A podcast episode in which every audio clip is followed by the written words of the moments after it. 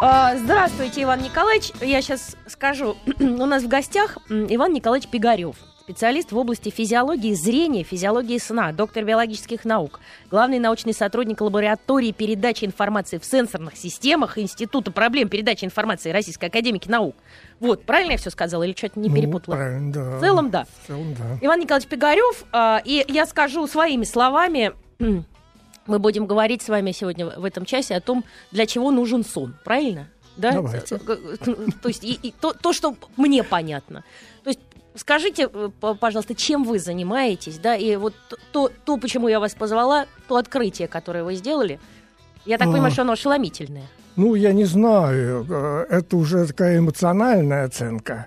Э, я ну, просто да. ученый, для меня каждый новый результат эксперимента это mm. в некотором смысле маленькое открытие, но поскольку их за жизнь бывает очень много, то они уже не вызывают такой эмоциональной реакции. Это просто некоторый еще один шаг э, в получении информации о том, как работает наш мозг и как устроена э, нервная система.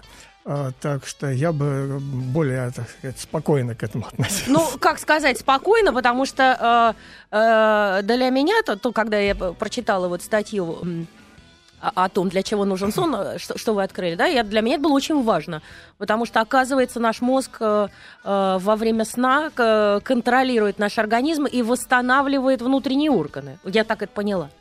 Ну да, знаете, вообще, говоря о сне, наверное, mm. а, нельзя не сказать о том, что состояние действительно совершенно было удивительное, потому что еще до совсем недавнего времени а, на всех больших конгрессах, посвященных uh-huh. исследованию сна, могли висеть такие лозунги, как Э, мистерия сна, и каждый ученый считал своим долгом обязательно сказать, что до сих пор функция сна для нас остается скрытой, тайной, и в чем она состоит, мы не знаем. Mm. А, а такая картина, она определялась тем, что м, самое естественное объяснение функции сна, которая существовала на протяжении многих тысячелетий mm-hmm. и дошло до начала 20 века, то, что сон просто отдых мозга. И никого это не удивляло, и все к этому легко и хорошо и спокойно относились. И все понимали, что мозг делает большую работу в состоянии бодрости, ему нужно mm-hmm. отдыхать.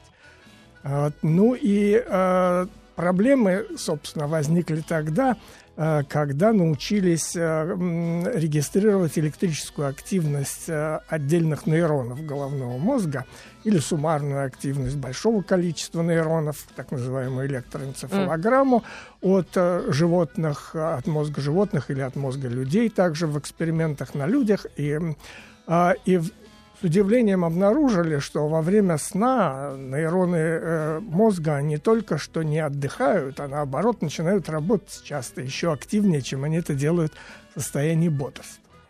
Вот это было некоторое чудо, и тут, э, сказать, э, ученые широко раскрыли глаза, и оказалось, что они не могут никак объяснить, а зачем же они это делают. Тогда зачем и, же мы спим? Да, да, и что же они делают во время сна. Угу. Потому что, с другой стороны, мы все знаем по собственному опыту, что во время сна э, у нас теряется связь с внешним миром.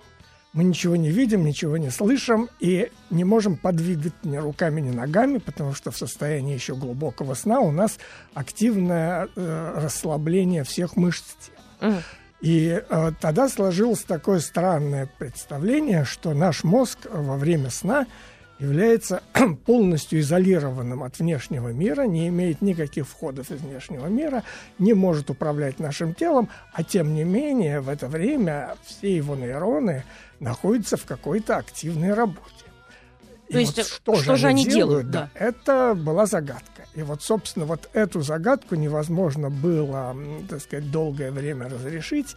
И все гипотезы относительно функции сна в той или иной мере старались приблизиться к пониманию того, что делают нейроны мозга в состоянии сна, но в основном э, это ограничивалось гипотезами относительно того, что, например, сон нужен для того, чтобы сортировать память, э, следы памяти, которые накопились за дневной период.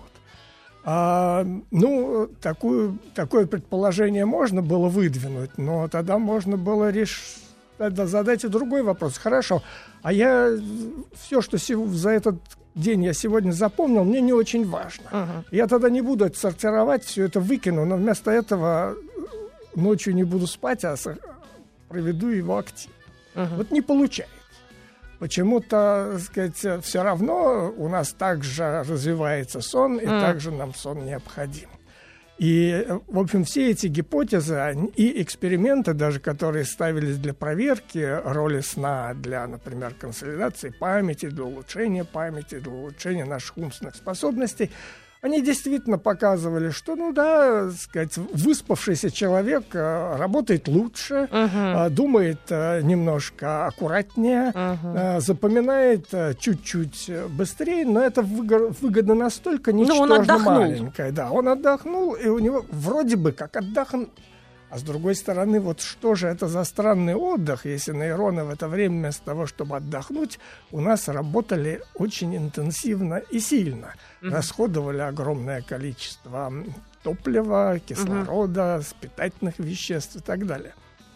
Вот, а, вот это было очень странно. А, но был и другой подход для понимания того, а что же такое сон. Можно было сделать, вообще-то говоря, очень простой эксперимент и посмотреть, зачем нужен сон. Нужно было просто лишить животное сна и uh-huh. посмотреть, что с ним будет. И вот оказалось, недавно мы узнали, что первый такой эксперимент вот с такой ясной и абсолютно четкой задачей был поставлен еще в конце XIX века mm. у нас в России а, ученой Марии Моносеиной.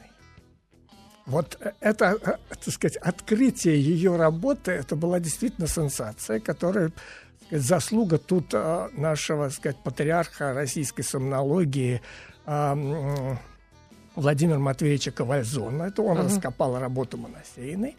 И в работе Моносеиной она не давала спать щенкам. Она взяла не, несколько щенков и не давала им спать. И показала, uh-huh. что через несколько дней таких бессонных суток щенки все погибали. То есть она их замучила, по а, сути. А, она их не мучила. Она им не давала спать очень Но она их кормила. Методом. Она их кормила, она с ними играла. И, а сказать, вот он уже а, собирается а, уснуть. А он все равно, а щенки все равно в результате подыхали. А как она их будила А, ой, ну вы знаете, это есть такие методики, называются мягкой депривации сна uh-huh. или мягкого лишения сна. В основном игровые вы их гладите, uh-huh. так сказать, э, играете, Тормошите. гуляете с ними, бегаете за ними. Ну, в общем, так сказать, это, естественно, никто их при этом не uh-huh. бьет. И, ну да. Но, но со временем это, для них это становится все тяжелее и тяжелее, потому что вы стараетесь с ними играть или uh-huh. вести их гулять, а они падают и э, не могут дальше идти, они уже сказать, вот, э, лишены сил, и у них ничего не работает. Странно, я вот тут думаю, чего ж сразу умирать-то? Он мог бы попробовать упасть и уснуть замертво сначала. А, да, мог бы, но тут вот его начинают интенсивно будить, угу. тормошить и не давать ему заснуть. То есть, грубо говоря, если мы не будем спать, то мы то, то, то же самое, как если нас лишить воды, там сколько-то нужно часов, и мы умираем, да, то есть биологический организм. Если нас лишают еды, мы чуть дольше можем жить, даже несколько, там чуть ли не месяц.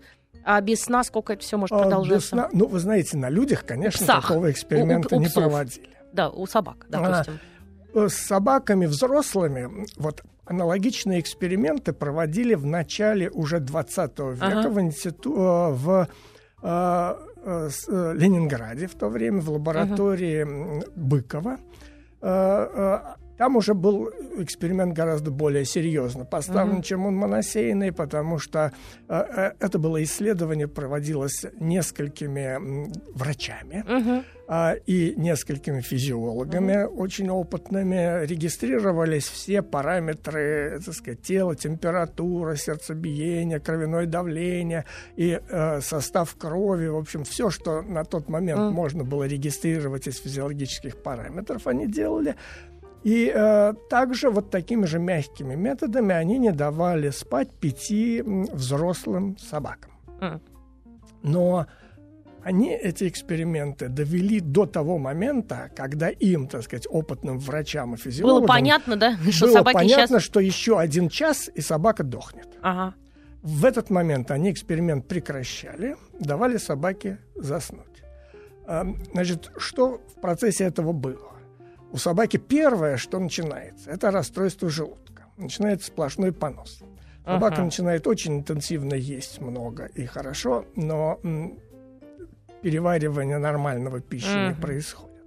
М, а потом а, начинает вылезать шерсть, появляются язвы на коже. Ага. И, а, сказать, видно, что собака становится совершенно больная, абсолютно разбитая, ни на что не пригодная, которая mm. уже ничего не волнует и не интересует, и одна у нее только есть желание одно, это где-нибудь упасть и заснуть. И уснуть. И вот когда собакам, дошедшим до грани жизни, давали заснуть, они mm. засыпали, спали до 20 часов к ряду, mm. а потом вскакивали абсолютно здоровенькими, веселыми и, и бодрыми собачками, как будто с ними ничего не было. А, ну и еще более, так сказать, научно uh-huh. эти эксперименты были повторены уже в 90-е годы. Надо сказать, что ни эксперименты Моносейна, ни эксперименты Быкова в свое время не произвели никакого впечатления на научную общественность. Uh-huh. Так сказать, физиологи и медики были не готовы к этим данным. И, так сказать, это было сделано и ушло в песок. Никто про них не знал и не слышал. Вот работы, которые уже произвели сильное впечатление, на которые обратили внимание, это работы американской лаборатории в главе с э, Алланом Рехтшафеном. Они сделаны были на крысах. Ну, тут и психологически понятно, крыс меньше жалко, чем собак. Конечно, когда собакам не дают спать, как-то это вызывает всегда некоторые такие вот неприятные ощущения. Uh-huh.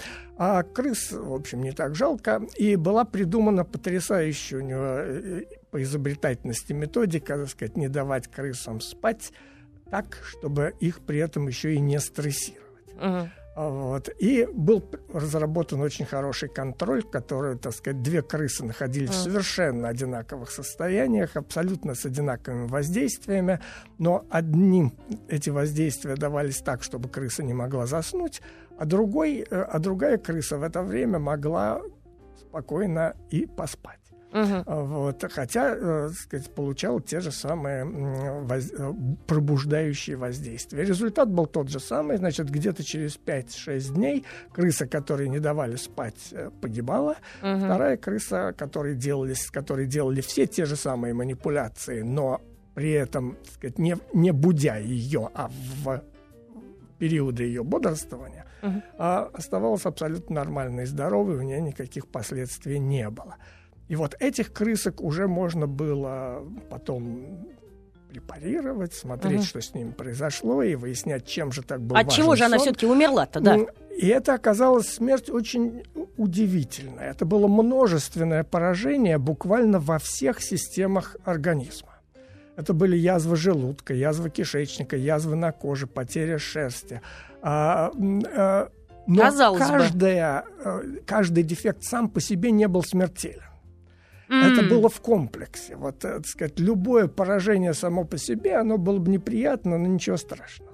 Uh-huh. Но вот когда это все вместе собиралось, то оказывалось, что крыса доходила до состояния уже несовместимого с жизнью. Ну, извините, я вас перебью, а китайская же пытка такая была у ну, древних китайцев. Да, я, очень вероятно. Это, так сказать, это была не только китайская, насколько я знаю, это был один из приемов а, у нас а, на а, Лубянке. Да, не давать в спать. В КГБ, да, когда тоже не давали спать, а, и это была страшная вещь совершенно тоже. Uh-huh. Но, но людей обычно, так сказать, я не знаю, как в Китае, но даже на Лубянке их все-таки не доводили до смерти в результате. А, вот. Хотя ну, тоже были это не эксперименты, а сказать, были скорее такие шоу uh-huh. вот в Америке, когда сказать, один а, вот, кстати, ведущий радио-шоу uh-huh. uh-huh. на какую-то программу. Он сказал, что он не будет спать, он Марафон будет находиться такой. в эфире до сказать, 7 или 8 uh-huh. суток непрерывно и, значит, постоянно вел эту передачу. Но вот, в общем, картина... Он не ним, умер? Он не умер, э, но у него были очень серьезные расстройства, и кончилось тем, что он дальше уже не смог работать на радио. А вот, потому что это завершилось уже и физическими у него нарушениями тела, и психическими. Угу. Вот, так что, конечно, это очень э, небезопасно, и совершенно понятно, что картина лишения сна, она абсолютно одинакова и для людей, и для животных. Но что самое это было поразительное, что все эти нарушения были в теле. Угу. Это был желудочно-кишечный тракт. Да. Ага. А, сердце, сосуды, кожа. Ага.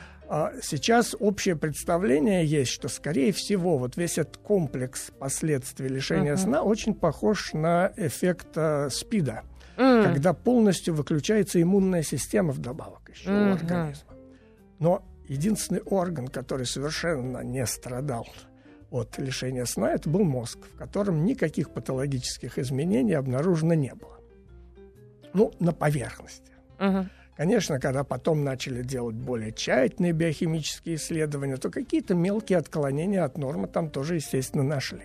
Но там не было ничего серьезных поражений. Так, такого серьезного, mm-hmm. потому что во всех других органах не нужно было быть э, тонким экспериментатором. Это было видно на глаз mm-hmm. без микроскопа. Это было просто нечто такое вот вопиющее. Mm-hmm.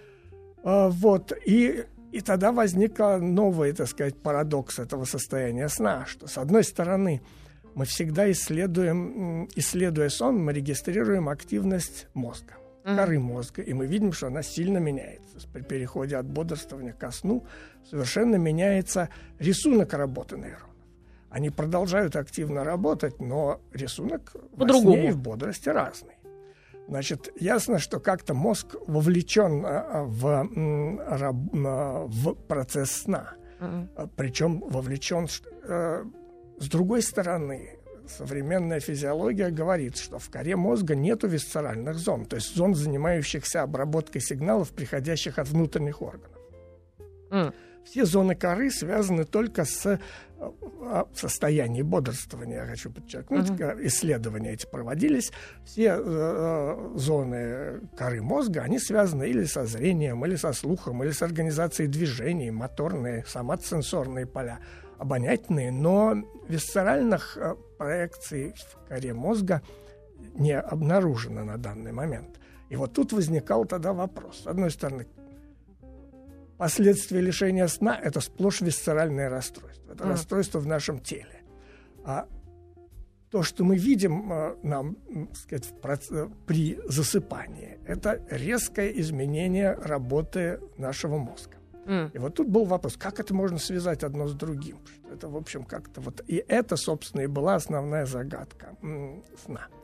И вот тут, э, сказать, мы как нам кажется, мы вот эту загадку, собственно, и разрешили. Mm. Разрешили ее необычным, в общем, образом, предположив, что э, кора мозга и разные зоны коры мозга не, э, на самом деле делают не то, что про них раньше думали. А всегда в физиологии до сих пор вообще-то сложилось такое впечатление, и до сих пор оно является доминирующим, что mm. разные отделы коры мозга являются специализированными компьютерами, которые настроены на обработку сигналов приходящих, например, от глаз. И тогда mm-hmm. мы имеем компьютер, обрабатывающий зрительную информацию, это зрительные зоны коры мозга, они занимаются зрением. Другие зоны занимаются слухом, другие занимаются организацией движений, мышцами но каждая строго специализирована. И вот э, что мы подумали, мы подумали, что вот а вдруг это не так. Вдруг э, кора нашего мозга построена так же, как построены те компьютеры, с которыми мы вообще, которые мы сами создали, с другой стороны. Что там процессоры не являются специализированными, а они являются универсальными. Они производят обработку той информации, которую ты в него пошлешь, вот, но они могут не знать, собственно, что они обрабатывают. К ним приходят двоичные коды, вот эти импульсики, которые несут э, некую информацию. По определенным правилам и алгоритмам эти отделы коры делают их обработку и посылают результат тому, кто их прислал, так сказать, mm-hmm. к тому, кому нужно. Но они могут не знать, от кого они эти сигналы получили и кому они их послали. Сказать, их дело делать эту одинаковую обработку, и в этом смысле кора одинаково работает и днем, и ночью. Но днем мы посылаем туда сигналы из внешнего мира, от глаз, А ночью ушей, откуда? А ночью от внутренних органов. И зачем? Внутренние органы посылают эти сигналы. А вот потому что организация работы внутренних органов – это с точки зрения информационной задача намного более сложная, чем организация нашего поведения в состоянии бодрства. То есть э, мозгу приходится сложнее работать с внутренними органами? Да. Эти задачи, я думаю, в среднем гораздо более сложные, чем то, что мы делаем в состоянии угу. бодрствования. Вот. И э, это можно, чтобы это понять и почувствовать, это можно очень просто проиллюстрировать.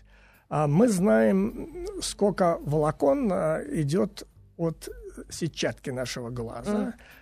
С другой стороны, мы знаем, что зрительная информация – это наша основа. Это, говорят, там 90% информации о внешнем мире мы получаем через глаза. Uh-huh. Мы знаем, что там есть ну, полтора-два миллиона сенсоров, палочек и колбочек, вот этих рецепторов, которые трансформируют э, световую энергию uh-huh. в нервные импульсы и которую мы обрабатываем в состоянии зрения. Так вот, а, когда посмотрели, сколько аналогичных рецепторов расположено только в желудочно-кишечном тракте, то оказалось, что их там примерно столько же, сколько в наших обоих глазах. Но только это рецепторы, которые реагируют не на свет, а которые реагируют на давление, на температуру, на химический состав вещества, пищи. которые находятся, пищи, которые находятся у стенки. И много других рецепторов, так сказать, про которые мы даже не знаем, что они делают потому что эта область, к сожалению, угу. была, так сказать, такой физиологией второго сорта. А после того, как Павлов перестал заниматься желудочно-кишечным трактом и перешел на условные рефлексы и высшую нервную деятельность, угу а интерес к а, желудочно-кишечному тракту упал. а язва желудка восстав... осталась. А язва желудка, к сожалению, осталась. Но исследования эти стали очень малочисленные. Они остались только исключительно в медицинских институтах и не привлекали такого огромного количества исследователей, как, например, вовлечено в исследование зрительной системы, слуховой или соматосенсорной. То есть, простите, пожалуйста, мы сейчас у нас будут да. новости. То есть я из всего из этого, я еще когда читала статью, а, собственно, я страдаю э, желудком, да, и я поняла, что язва желудка может быть просто от недосыпа. Да, это, это, это первое, что в результате недосыпа. Ну, первое это первое, будет что страдает, желудка, а, а потом, потом гастрит язва, и язва. Конечно, да. Ну, то есть, когда нам рассказывают, что это там было открытие сделано, за что получили Нобелевскую премию, хеликобактер, что-то такое, но это тоже падение иммунитета. Да. Потому что в норме они там э, существуют. Это все замечательно. Этот хеликобактер живет во всех наших организмах. Желудках. Просто у кого-то он начинает размножаться, кто не доспал. Да. И проблема та, что вот когда у нас теряется иммунная защита желудка... А она тогда, теряется первая. А она теряется, если нету центрального управления. Как только наш мозг отключается, ему не дают заниматься восстановлением работоспособности желудка. Вот, и об этом мы поговорим в следующие полчаса. Сейчас у нас будут новости. Я просто скажу, что, как я поняла, то есть мозг во время сна занимается тем, он как бы проводит чек всего организма, да, и распределяет необходимые вещества, и, грубо говоря, занимается ремонтом да, желудка, почек, печени, всего, что находится внутри. Да, да я думаю, что вот это так, так это и можно Ну, это объяснить. совершенно гениальное открытие, потому что э, теперь мы, можно сказать, э, когда мы приходим к врачу, и нам говорят, что это потому, что вы нервничаете, у вас язва, это потому, что хеликобактер. На самом деле, ребята, высыпайтесь, да? Ну, Ведь очень Хотя часто бы, да. мы плохо спим именно от того, что мы нервничаем. Спасибо. Мы прервемся на новости. Да? Итак, мы продолжаем наш замечательный и интереснейший разговор. У нас Иван Николаевич э, Пигарев, специалист в области физиологии зрения э, и сна. Ну, коротко, да, я так называю, не буду перечислять все регалии. Мы говорим о том, для чего э, сон человеку и что, чем занимается мозг во время сна и что он делает? Что недавно, а, а вы открыли буквально. А, да, так ну, э, мы должны повторить немножко, чуточку, да, да, чуточку, да. Ну, просто основное, что было обнаружено, что э, мозг во время сна mm. переключается с анализа сигналов, приходящих из внешнего мира, так сказать, зрительных, слуховых, mm-hmm. э, которыми он, собственно, который анализ, анализирует состояние бодрствования для того, чтобы обеспечивать поведение там, человека или животных. Mm. И вот а, те же самые отделы мозга и те же самые нейроны мозга а во время сна а, переключаются на анализ сигналов, приходящих от различных внутренних органов нашего тела. Угу. От, от органов желудочно-кишечного тракта, от почек, печени, репродуктивной системы, от сердца, легких. А, ну и практически, скорее всего, буквально от каждой клеточки нашего тела, потому что все наше тело – это здесь тоже некоторый орган, который нужно кормить, поить, обеспечивать его иммунную защиту, а все это требует огромной организационной работы. Mm. И вот мы уже до перерыва э, я упомянул, а, что оказалось, что поток сигналов, идущих только от одного желудочно-кишечного тракта, то есть по количеству больше, волокон, чем от глаз, ну, который он, во кино смотрит. случае вполне mm. соизмерим с потоком, идущим от глаз. Угу. То есть задачи, которые решает наш мозг, анализируя сигналы от желудочно-кишечного тракта, угу. они ничуть не проще, чем а, задачи зрительные, которые мы решаем в состоянии бодрствования.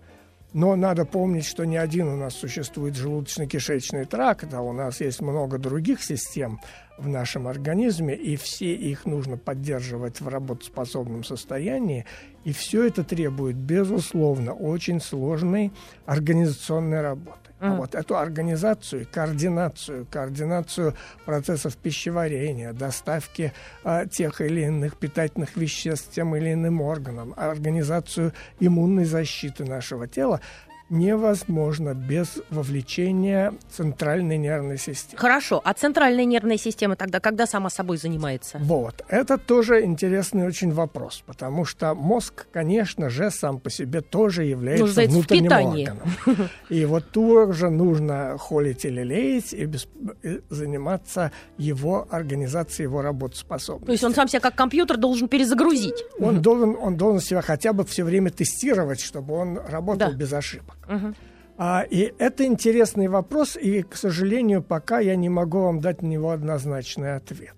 Этот вопрос не очень исследован, и можно к нему подходить только, ну, сказать, косвенно. Угу. С одной стороны, конечно, удивляет, что у животных, погибших от лишения сна, мозг сохраняется вполне а, целым и невредимым. Ну, это, в общем-то, даже для а. меня кажется просто, потому что капитан должен последний уходить с корабля, значит, он нуждается в лучшем содержании. В лучшем содержании. Но это значит, что тогда его работоспособность нужно поддерживать не только, так сказать, во время сна, а просто постоянно.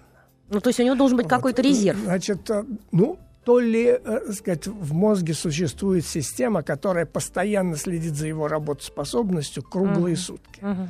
И будь это бодрствование, будь это сон, определенные структуры мозга и системы мозга заняты именно обеспечением, собственно, его работоспособности как органа.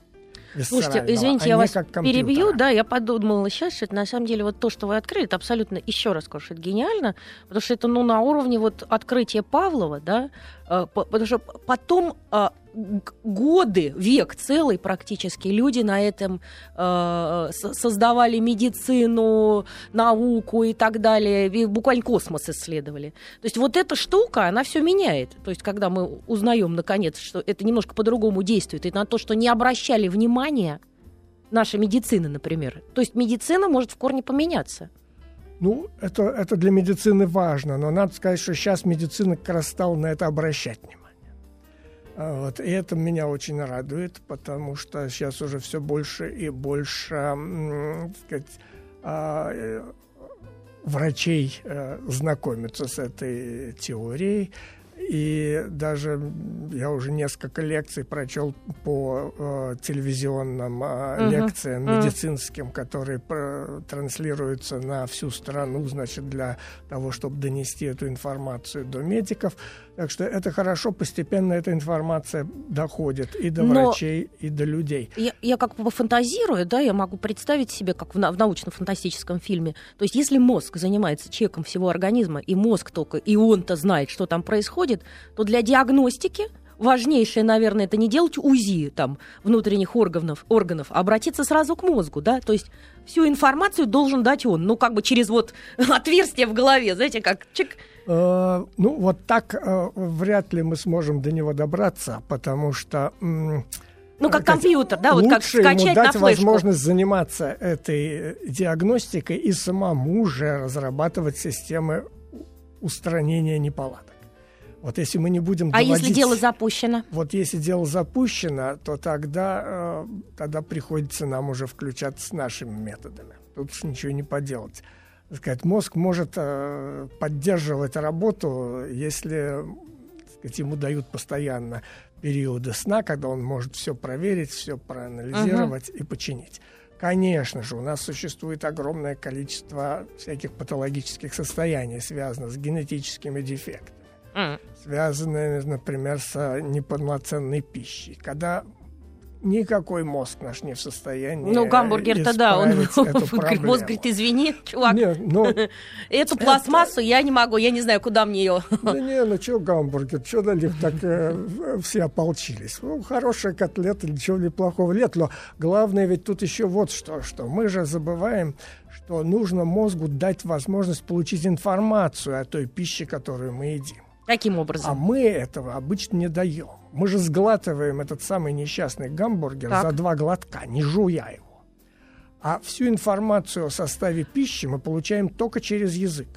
То есть, э, э, э, если уже у меня все упало селедка в желудок, то, то уже мозг... Он не отличает ее от, от колбасы Он докторской. ничего не отличает. Он тогда включает свою некую стандартную систему переваривания, он не знает, что это такое. Смешно. А вот. полезные вещества он как добывает? Уже а, только там? Уже очень мало. Эффективность добывания А-а-а. полезных веществ становится крайне Мы сейчас узнаем еще важнейшую вещь, что ребята все-таки, как дедушка говорил, и всю, всю жизнь жевал медленно, да. он говорил, это очень важно, тщательно да. пережевывать пищу. Тщательно пережевывать, потому что только когда мы пережевываем пищу, и она долго находится в соприкосновении с нашим языком, mm. она анализируется, и химический анализ этой пищи посылается в мозг для того, чтобы сформировать состав состав желудочного сока.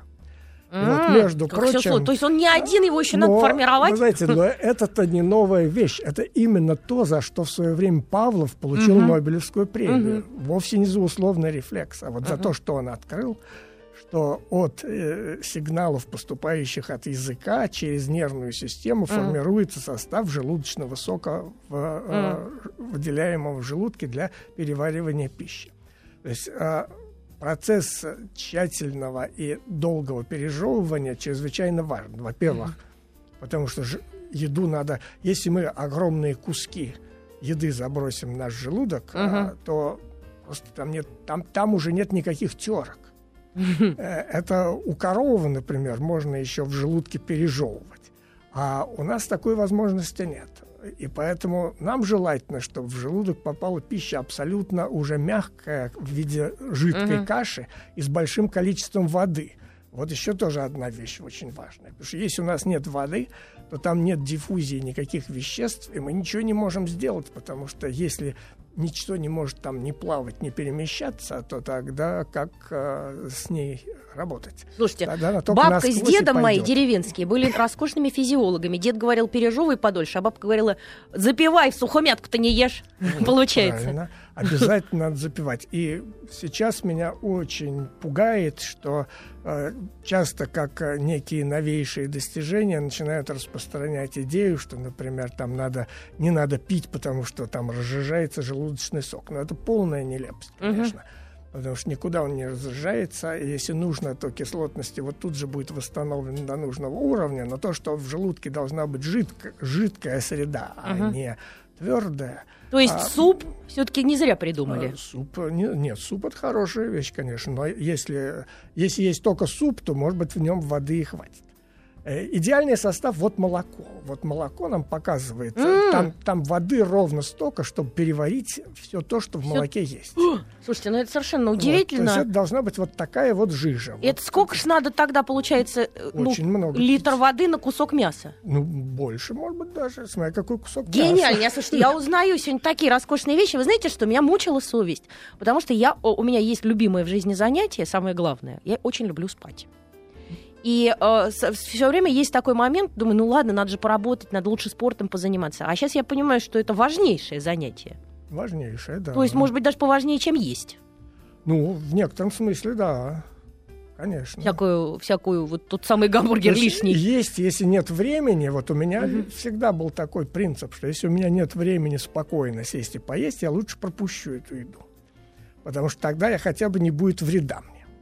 Вот. А в следующий а раз... от сна-то вреда никакого не будет Нет, точно. от сна-то уж точно не будет. А еда, съеденная бегом э, и без прожевывания, и без запивания, от нее будет вред. Поэтому лучше ее не есть. От нее будет очень мало току, но может быть очень много вреда для желудочно-кишечного как тракта. интересно. Uh, да, в, вот еще вопрос у меня такой. А э, сновидения? Вот чего? Они как-то что-то... Что это такое вообще? А, ну, вот а, сновидение.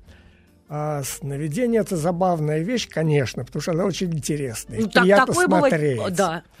А, а, но интереснее кстати, будет, чем говоря, кино. А, вот эта а, теория наша, как ага. мы называем сейчас висцеральная теория ага. сна, она впервые предложила механизм того, откуда берутся сновидения и э, э как они возникают.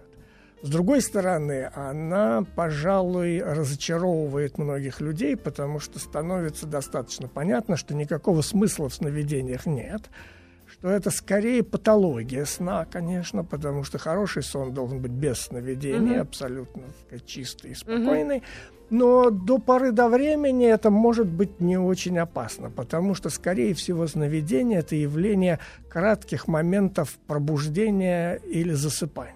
Угу. Когда у нас идет равномерный долгий сон, скорее всего, никакие сновидения при этом не снятся. А вот в момент, когда мы переходим из состояния сна в состояние бодрствования, вот в переходный период получается такая mm. вещь.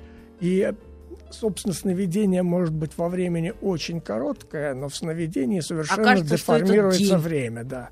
Там за кратчайший миг может возникнуть ощущение длиннющей сцены, там целого месяца какого-нибудь путешествия. Но, но, к сожалению, тут мы можем только гадать, потому что мы не имеем принципиально не можем никогда mm-hmm. узнать, в какой момент мы видим сновидение. Это, сказать, потому что мы со сновидениями можем иметь дело только с отчетами о сновидении. Мы не знаем, когда. Э, когда снятся сновидения, человек не имеет связи с внешним миром. Он не, не слышит, не видит, не может ничего сказать про это дело. Как только он начинает что-то видеть, слышать и может сказать, он уже не спит, и у него нет сновидений.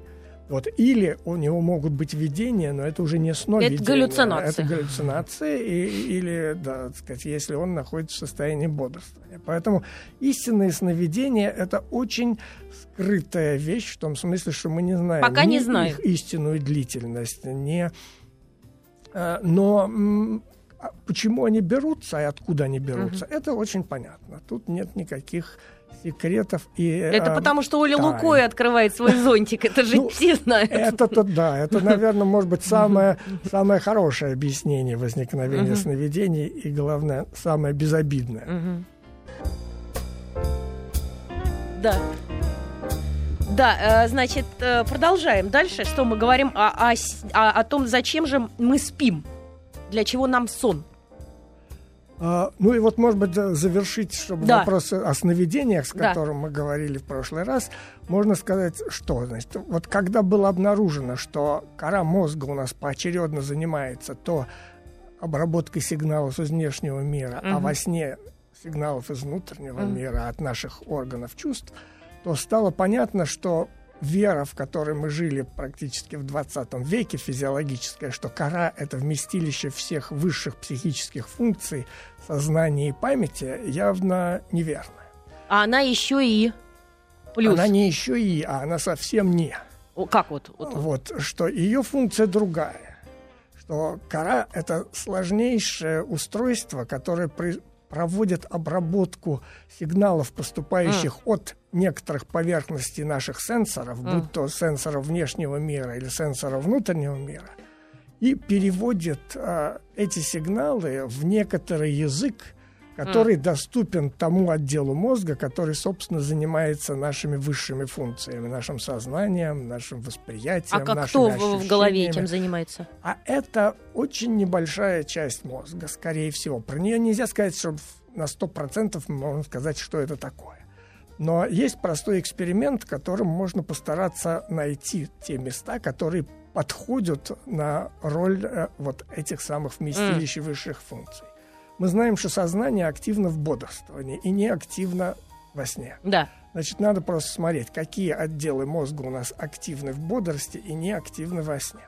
Mm кору посмотрели, увидели, что там разницы нет. Она одинаково активна в бодрости и во сне. Она отпадает от этого. Значит, она для этого не Она годится. занимается скафандром. Она занимается другими. У нее функция гораздо более сложная, чем то, что делает наше сознание. Наше mm. сознание это не очень сложная система. Это довольно чахлая часть, которая не требует большого количества нейронов, по сравнению с задачами, которые наш мозг решает для обеспечения наших нашего даже пищеварения, это задачи настолько на порядок превышающие сложность того, что мы можем делать в нашем сознании, потому нам это и не дается в наши ощущения. Uh-huh. Что это совершенно было бессмысленно. Мы не можем оперировать такими сложностями.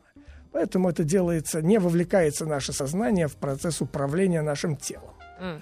А наше сознание работает в бодрости, управляя нашим поведением, но, так сказать, достаточно э, при решении, в общем-то, довольно простеньких задач. И, э, а такое место есть. Это, скорее всего, так называемые структуры базальных ганглиев, они uh-huh. известны. Они вот именно так себя и ведут что они активны в бодрствовании, во сне они замолкают, и там полная тишина, они спокойненько э, и, и э, находятся в неактивном состоянии, в состоянии сна. Но э, в бодрости они получают входы от всех зон коры мозга. Во сне эти входы активно блокируются. И когда кора занимается работой с нашими внутренними органами, эта информация в наше сознание не передается. Поэтому оно изолировано, mm. и период сна у нас выпадает из жизни. Но блок вот этот на пути из коры в сознание, он делает с химическими синапсами, которые, в общем, не абсолютно могут блокировать эти сигналы. Uh-huh. И если вдруг из коры поступает какой-то очень интенсивный сигнал, он может перескочить через этот порог и случайно ворваться в то место, которое связано с нашими ощущениями и сознанием.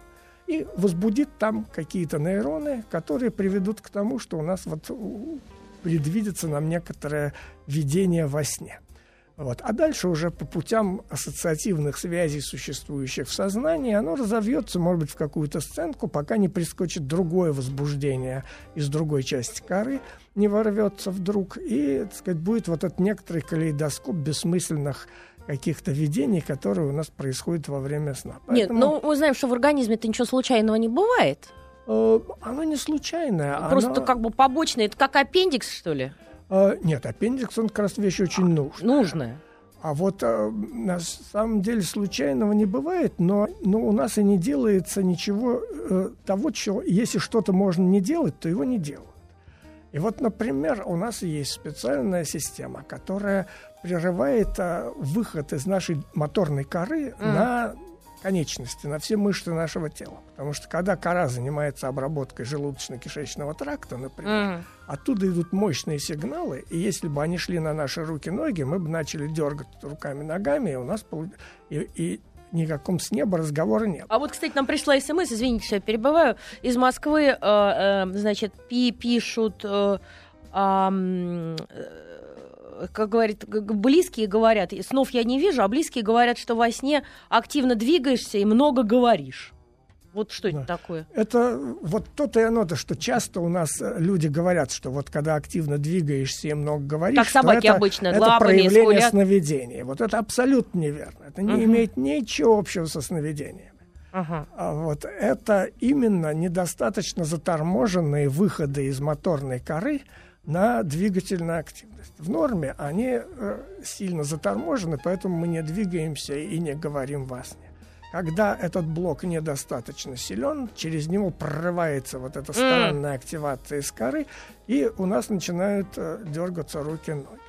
Но есть у нас один орган, э, на который нету вот этого активного блока. Это наши глаза – вот не поставлено там никакого торможения, а глаза круглые. Uh-huh. И когда они вращаются, это никого не будет, никому не мешает. Uh-huh. И вот поскольку их движение во время сна никому не мешает, их не стали тормозить, а они крутятся себе во время сна. Это не имеет ничего общего со сновидениями, как когда-то думали. Uh-huh. Но но ну просто, да. да. Еще То у нас есть- осталось буквально две минутки. Я хотела задать короткий вопрос, но мне кажется интересный. Бывает, если травма головного мозга, человек впадает в кому. Это как-то? Ой, вы знаете, кому это, это вопрос не на одну минутку. То есть, ну, то есть эта история тоже, да, ва- важная для Это- мозга. Это, это сложный вопрос, и это надо разговаривать не со мной. Я, я не Понятно. медик, я физиолог, я про животных знаю. Ну, вот мы, собственно, и заканчиваем наш час. Я напоминаю, что у нас был в гостях Иван Николаевич Пигарев, специалист в области физиологии зрения, физиологии сна, доктор биологических наук, главный научный сотрудник лаборатории передачи информации в сенсорных э, системах Института проблем передачи информации Российской Академии Наук. Вот так вот сложно это все звучит.